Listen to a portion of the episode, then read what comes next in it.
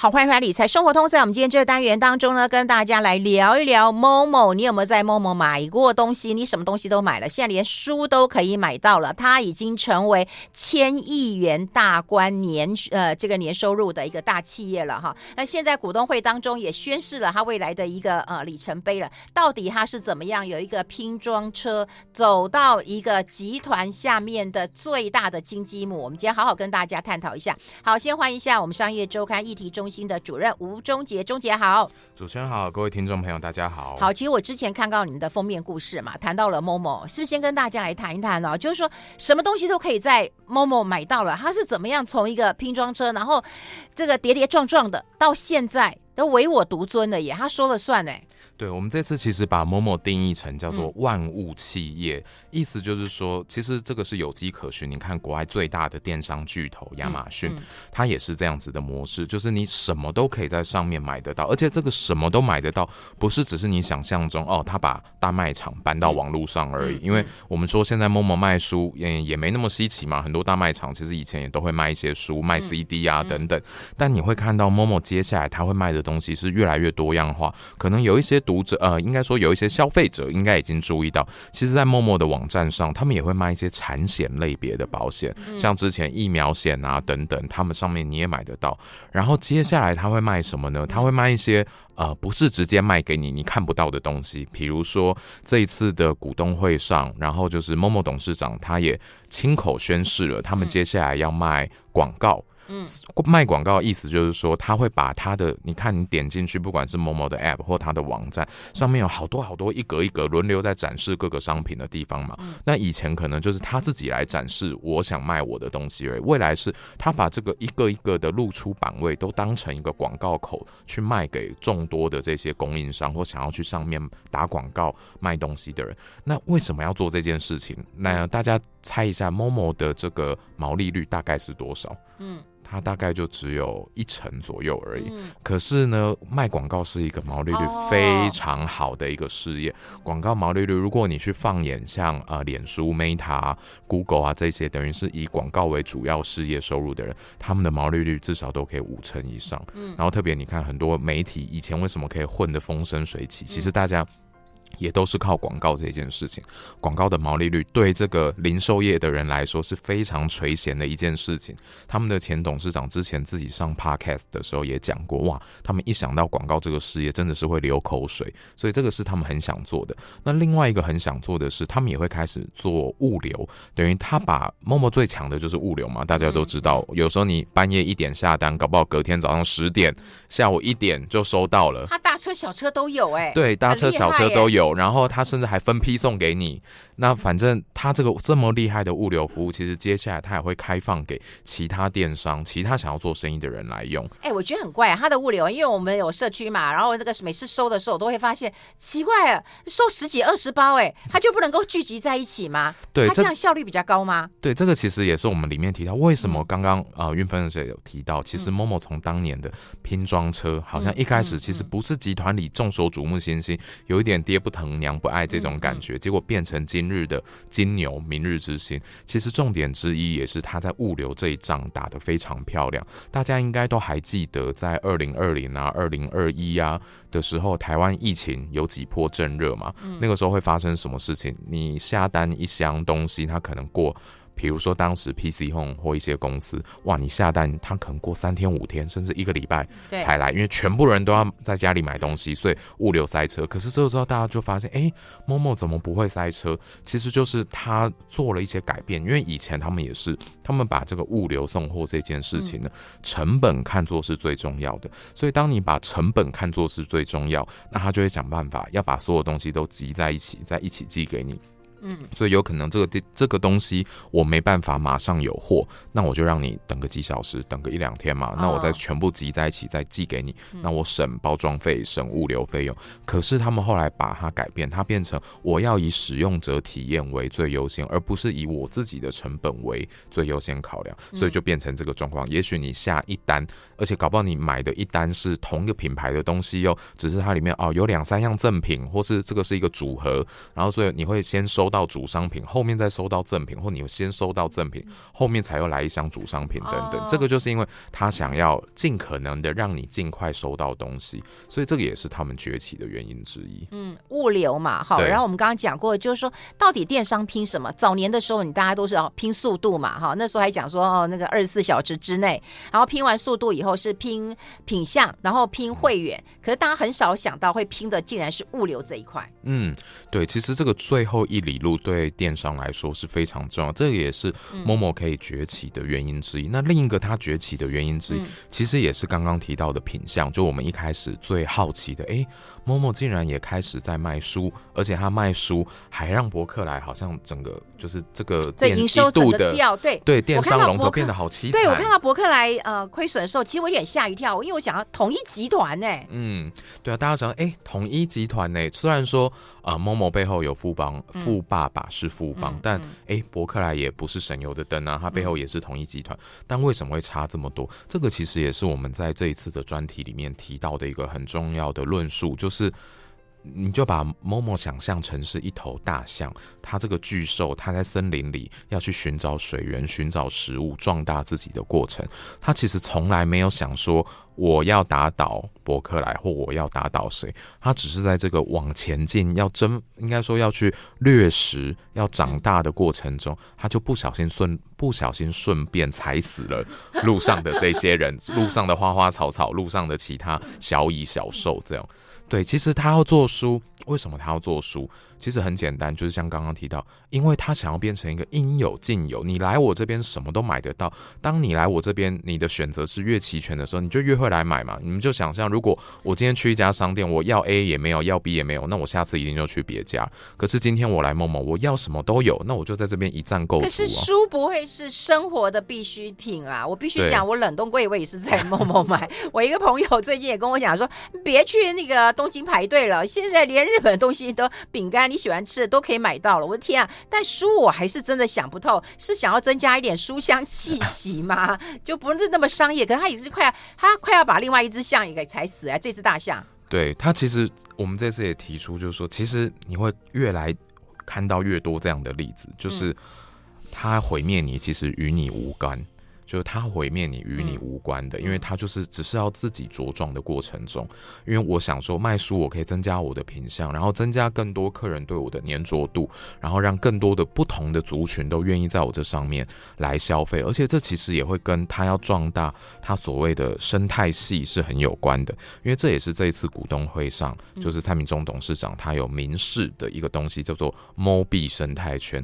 我相信有在 Momo 购物上面买过东西的。呃，听众们应该都很清楚，就是如果你有加入，呃，应该说你有办他的那张联名卡，嗯、那你购物之后，他就会回馈所谓的 MOBI 到你的账户嘛。那当他回馈 MOBI 到你的账户之后，你就会粘在上面了，因为说，哎。怎么又进来了一百块、五十块、两百块？那我得把它用掉嘛？那我就会再有下一笔消费，下一笔消费，哎，又进来了四十块、六十块、八十块，那我就会继续用掉。所以当越来越多人进来使用，然后也越来越多人去产生 MOBI 使用 MOBI，那就会让所有的用户都要被粘在这个平台上。那你要怎么样先去打开这个正循环？那当然前提也就是你这个平台购物网站上面的品相是要越来越齐全，让越来越多人都会想来逛的。嗯，我们先来看。到就是说某某他会变成这么一只超级巨象。说实在，他也是慢慢的变这么大的，而且是在误打误撞，也不知道吃了什么，然后就变成一只这么大的一个啊那个大皮象了。但我们现在看到，就回过头来看，我觉得他在物流这一块哦，我们有看到那个那个。电动三轮车，就像我刚刚讲过，那个大车小车都有，所以他做短链这一块，它到底是一个实验性质，还是已经看到了？其实台湾你说说长也不长，说短也不短，但它就是可以有大车小车这样的接驳，这种思考的方向，我倒是觉得蛮蛮蛮蛮奇怪的。对，这个其实也是他们蛮著名的策略之一。我觉得他是思考。实验过，证实了成功，所以就继续这样子的策略。他们的策略简单讲是，他会在全台湾各地大小建很多的卫星仓。什么叫做卫星仓呢？卫星仓就是指，你就想象大仓库就像一个行星。那所谓卫星仓，就是说围绕它在它周围会有很多中小型的仓库。那这个的用意是什么？其实就是加速出货的速度。等于说，假设哎，今天我们在中广大楼，在台北的中山区，它可能台北中山区附近就有好几个仓。哦，那所以当你今天下单一个东西，如果我在中山区附近的仓里面有，我就马上。这也是速度的问题了。我们先休息一下，我们先休息一下。I like 好，我们持续跟我们商业周刊议题中心的主任吴中杰来谈一谈了哈。因为刚刚提到问个卫星舱，我倒觉得真的是蛮特别的，因为物流中心说实在要盖已经要很花钱，他还在盖几个卫星舱。对，因为最传统的物流观念是说，我就盖一个好大的统舱，然后哇，里面就是。分层啊，万平啊，然后各种机器人拣货啊，然后应有尽有这样的一个大仓，从这个大仓再统一开始出货，因为这确实也是是一种比较更有效率、更省成本、成本效益高的做法。可是。这个的思维，或者说这个的短板缺点是，嗯，那如果当你真的是要让消费者很快速的可以收到东西的时候，嗯，那你一定是当你的仓库离消费者越近，嗯，那消费者可以收到货的速度会越快嘛？那只是就像我们刚刚说的，如果你今天在台北市区、台中市区、高雄市区，哪里来那种万平大土地给你盖一个大仓库？贵呀死了，所以他只能盖这种小小的卫星仓。那当然，这个成本一定是比较高的，可是它相应的好处就是消费者会越快收到我的东西，但它其实也有个难度，它不是只是我肯砸钱就好，因为它考验的是你知不知道你这一区的消费者通常要买什么，会买什么，你可不可以预测他他买什么？所以我先把货备在这个仓库里，比如说哇，这个中山区方圆五十哎，方圆三公里以内的。消费者原来他们最常买的是呃某某牌消费某某牌卫生纸某某牌香皂等等，所以我多备一些在这里。那当他今天出货，我就可以马上很呃他下单，我就可以马上很快的从这里就出货给他。那这个你就会让你的卫星仓变得更有效益。嗯，哎，你知道吗？我之前啊其实是先关注一家呃大公司，就是 Costco。对，Costco 也是毛利率很低的，可是他靠什么赚钱？你知道？大家都以为说啊，我今天开店，我就是卖很多嘛，然后我商品赚钱，其实不是，他是靠会员那个会费去赚钱，所以它毛利压得很低嘛，对不对？然后我现在看到 Momo，它的毛利这么低，原来他以后是要收广告的，他对不对？他重点不在于说我今天建了多少卫星仓，我要花多少钱，他其实是要铺一个更长的路，嗯、等于。我卖东西聚众，当然这个是很重要的，堆高你的营收的一个方式，然后而且扩大你的这个城池嘛，等于把你的生态圈做大。嗯。可是当然，其实大家也都知道，做零售也不是一个利润好的事情，嗯嗯。所以他一定接下来要想办法，不管是为了要长大，不管是为了让我的利润变好，他一定也会做，就是像刚刚提到的广告啊等等，然后甚至是提供物流服务、底层服务这些更多元化的事业，也才可以让它长得更大。而且活得更好。嗯，哎、欸，生态圈其实就是把这些消费者、这些消费全部都圈进来到我的集团啊。对，你看，像国外亚马逊就是一个很鲜明的例子嘛。他、嗯、连你的那个串流 OTT，就是影音平台，他都要做这个服务，他都要提供。他甚至还要自己出钱去拍剧集。为什么？不是疯了，是因为他就是要让我这个消费者永远走不出我的这个生态圈，到哪里都逃脱不出我的手掌心这种感觉。嗯，哎、嗯欸，所以这个生态圈等于是用源源不绝的金币，哎，就是钱的一个来源了。是，那我们来聊一聊，就是说，其实这些电商会变得这么大的一只，你刚刚讲大象的话，其实应该有一个富爸爸了哈、嗯。那过去东森也有富爸爸了哈，那当然他现在比较那个惨一点。那富邦也有富爸爸，为什么富邦可以做的这么好？对，我觉得这应该多少是牵涉到集团 DNA，然后甚至或是说这个事业体里面的人的经营方式、思维方式等等。因为确实我们看到，其实台湾太多电商背后都有富爸爸，比如说远传旗下其实也有电商，对，然后现在也很努力在做，对，也人家也还是还在努力。然后东森也是，他现在其实也还是还蛮努力继续在撑。那也有退场的，比如说我们说那个联合报系 UDN，他以前旗下有购物网站叫做 UDN 买东西，也很辛苦做了很多年，但哎。不幸没有做出来，而且已经转型转型退场了。Oh. 所以其实还有像刚刚提到伯克莱，其实背后也是有富爸爸，而且统一集团旗下还不止一个电商呢。其实如果大家有用他的 App，也知道，他现在旗下其实有很方便的网购等等。其实大家都在发展，大家背后都有富爸爸。那我觉得其实富邦可以做得起来，Momo 可以做得起来。我觉得是他们一直有一些很怎么说，一直持续进化，然后无所。他们没有极限的再去试的这种心态，他很开放的会去试任何的事情。比如说，我们这次呃报道里面也有写到，他们其实是针对每一个品牌、每一个供应商哦，他会跟你每季、每月、每周在呃每年、每季、每周、每月在探讨你的销售计划，然后什么时间点做什么促销，怎么样去打。呃，折扣，然后怎么样打活动等等，所以他们的业务团队，光业务团队就有六七百个人以上，而且持续在扩充当中。因为他就是有非常大的业务大军在服务每个品牌，然后跟你每天每天这样去 review 你们的销售，review 你们的计划，甚至他会做到无极限的这种感觉。呃，可能在 Momo 上面买东西的一些听众，我想大概多少也有体验过。比如说，如果你在那边买一些呃大品牌的东西，可能像很多美妆品牌啊，呃，兰蔻啊，契尔。是啊，这些他消费完之后，他会问你说：“哎，你要不要顺便集这个品牌的会员几点？等于不是某某的 Mobi 哦，是你还可以登录，他就会帮你串接到，比如说你以前在百货公司或你在专柜有买过兰蔻的东西，你加入他们的会员，他们自己也会有一套自己的这种会员积点制度嘛。嗯，那你在 Momo 上，你只要输入你的那个会员账号密码，他就帮你串接过去，等于你在 Momo 买，你除了拿 Mobi，你还可以串到那个兰蔻啊，或是那些品牌。自己本身的品牌会员制度去集点，那这个背后其实就是你需要有人去很缜密的去对接、去讨论，然后把这些底层的很麻很多繁杂的事情全部都打通串联。那这个其实我觉得就是也可以看出是某某这个经营团队这间公司的文化跟别人不一样的地方。他从很多的小细节、小细节无极限的一直去试，一直去 try。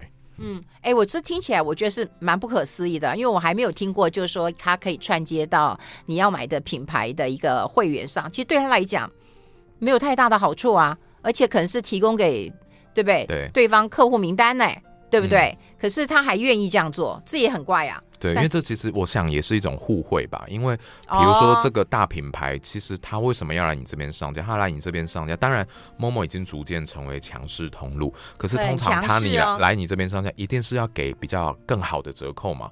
那对我来说，对品牌来说，我一定觉得，哎，那我利润变薄了。所以我想他也是要提供一些互惠，等于说。这个互惠有很多种含义，一方面对品牌方来说，就像刚刚云芬姐提到，嗯嗯、他拿到顾客名单，而且我的会员在哪里消费、买什么东西等等，我依然可以掌握，然后我也还是有。促成这个交易嘛，不会说这个交易就消失了，嗯、或者跑去外面的水货商或什么。那另一方面，对客人来说也是啊。我今天为什么我不要去百货周年庆、母亲节档期买就好，而我要在 Momo 上面买？因为哎，我很划算，我又累积 Mobi，我又累一样累积我的品牌会员点数，然后我折扣照拿，赠品照拿。哎，那我干嘛不在这里买？所以它其实等于虽然说看起来做麻烦事。可是其实他这些多多赢双赢，最终也都还是会好处回到自己身上。嗯。而且我觉得它也是有一些好处，是回到消费者身上，不然消费者不会这样的一个呃支持它了哈。不过我们刚刚提到，就是说呃，它会踩死很多路边哈的这个盛开的花了哈。比方说实在的，我觉得伯克莱如果它真的是呃这个营收出现问题，或它做不下去，其实我会蛮难过的啦。有时候我都会觉得说，书店倒应该是一个城市或是一个国家很大的一个问题了哈。我们待会讨论一下。那另外它这么大，Momo 这么大了哈。你到底要怎么跟他打，还是加入？哈，都就这样子嘛，哈。那我们待会来讨论一下，我们先休息一下。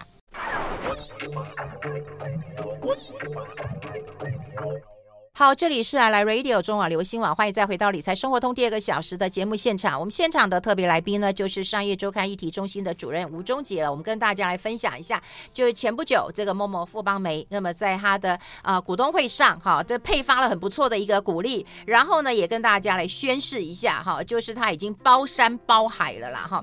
那我们之前有看到这个呃商业周刊的一个封面故事，也有提到了很多。那今天请中杰来，就跟大家来聊一聊，就是说整个 Momo。Momo 他已经包山包海了。其实第一个受害者已经像博客来，他的获利掉四十六 percent，好，四十六 percent 了哈。你看统一集团呢，有撑腰的，他也没有办法。可是说实在的，他踩死了这些小小草小花或盛开的花，其实这对台湾来讲，我觉得压力蛮大的。因为出版业啊、呃，书店本来就说都是艰困行业了，都是艰困行业了。如果再这样子杀价下去的话，我觉得后果会非常的严重，哎。是，其实对，出版业 确实，呃，前阵子大家也甚至在立法院召开公听会嘛，嗯、然后可能针对整个图书的打折啊、折扣制度，其实有很多讨论。嗯、但我觉得这个可能要哇另辟一集来讲这个问题。对。然后不过刚刚云芬姐提到很有趣的是说。对，其实就是在这个大象寻找水源、茁壮自己的过程，嗯、很多路上的盛开的小花，嗯、很多小兽可能就会被它踩倒、踩伤了。嗯、那这到底该怎么办呢？对，这其实是一个很难解的问题。老实说，哦、我们这次报道里有提到，其实大方向是两个，嗯、一个是说，要么呢，你想办法去做它，做不到。或者是没意愿做的事情，那要么你打不过就加入他。好，打不过，我先讲打不过就加入他的例子好了。嗯，其实打不过就加入他是说。呃，比如说我们现在看到啊，在 Momo 其实很多人会去上架他的服务，然后会呃，应该说上架他的平台，把东西拿上去去卖嘛。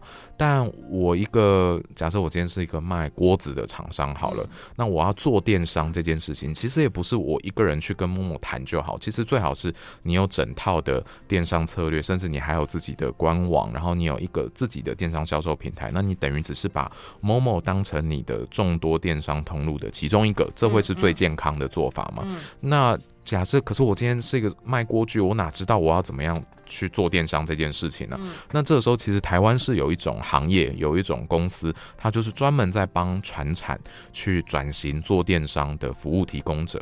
那我们刚刚有提到，像以前联合报系旗下有一间 UDN 买东西这个购物平台，嗯、它其实现在就是呃。退场转型，变成去做这种电商服务的提供者，等于就是像我刚刚说，今天如果我是一个卖锅具的人，我想要来做电商，嗯，他可能就可以来服务我，帮我去架设我的网站啊，串接后面的金流啊，什么等等，去做这种电商的背后的开店帮手这种服务的感觉。那也就是说，所以。你看，呃，某种程度算是你可以加入某某这个大生态圈，因为你是去帮哇一百个、一千个、一万个这种中小型商家变成。可有电商化、有电商能力的人，那未来他就可以去 Momo 上架，也可以在 Momo 的生态圈底下去存活。嗯，那等于你就不要直接正面去跟他打仗了，你去当、这个、人家东西品相比你多，这边物流比你快，那你要怎么打呢？对，你就转型吧。对，或者另外可能就是你要做他，也许是做不到，或者他可能不一定有意愿做的事情。但老实讲。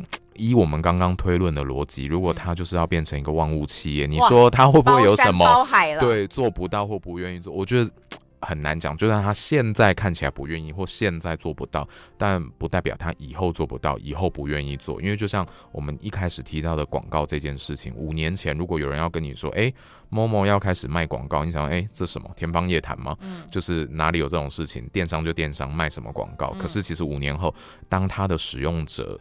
呃，已经基数变得很大了，嗯、然后当整个电商啊、广告的投放技术都更成熟，哎，其实一切都变成可能了。嗯，嗯对，我们刚刚广告时间不是听费勇讲嘛，就是生态系，每一个啊、呃、企业集团都想要建自己的生态系。你看，还有台湾大这个呃手机嘛，对不对？然后他就说我送你 Mobi 啊，那你要不要借再续约？嗯、那当然好啊，对不对？对于这种比较那个婆妈型的，这只要有好处，就像你刚刚讲，他送 Mobi，你就会想要再去买嘛，因为这 Mobi 已经只能在 Momo 花掉嘛。对、嗯。刚好你们家就一定会欠东西，欠锅碗瓢盆的，欠那个卫生纸的，这个沐浴乳的，对不对？或者是你什么都很想欠，你就会把它花掉了，所以它变成万物企业。然后刚刚讲过，就是它可能连保险都可以卖，对不对？嗯、什么都可以卖了，是包山包海了，而且。